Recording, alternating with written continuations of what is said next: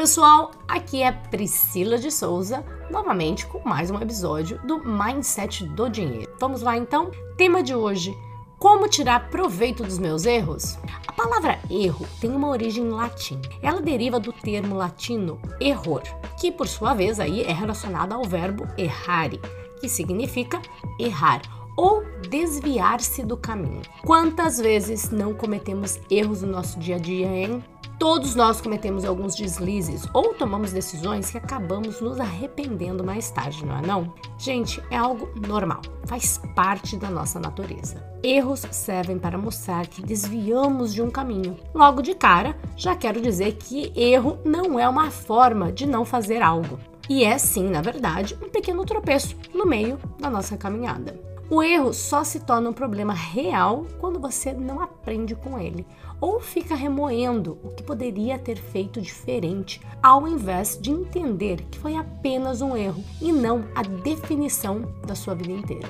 Thomas Edison, o famoso inventor da lâmpada elétrica, errou várias vezes antes de conseguir ter sucesso em sua invenção.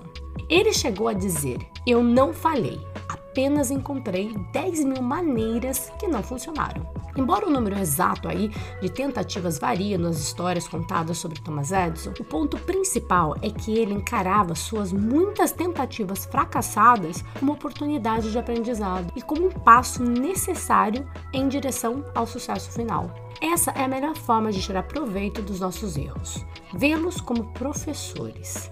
É um jeito de não tropeçar na mesma pedra. São com os erros que crescemos e desenvolvemos resiliência, autoaperfeiçoamento e inovação. Em resumo, os erros fazem parte da experiência humana mas a maioria de uma maneira muito diferenciada, pessoal de cada um, nós sim temos que aprender a maneira em como lidarmos com esses erros e tornar sim esses erros oportunidades de crescimento e sucesso. Ao invés de temer ou evitar erros, devemos sim vê-los como oportunidades de aprendizado e melhoria contínua. Aceitar nossos erros, aprender com eles e usar esse conhecimento para evitar erros futuros e é aí fundamental para o desenvolvimento pessoal e profissional de cada um de nós.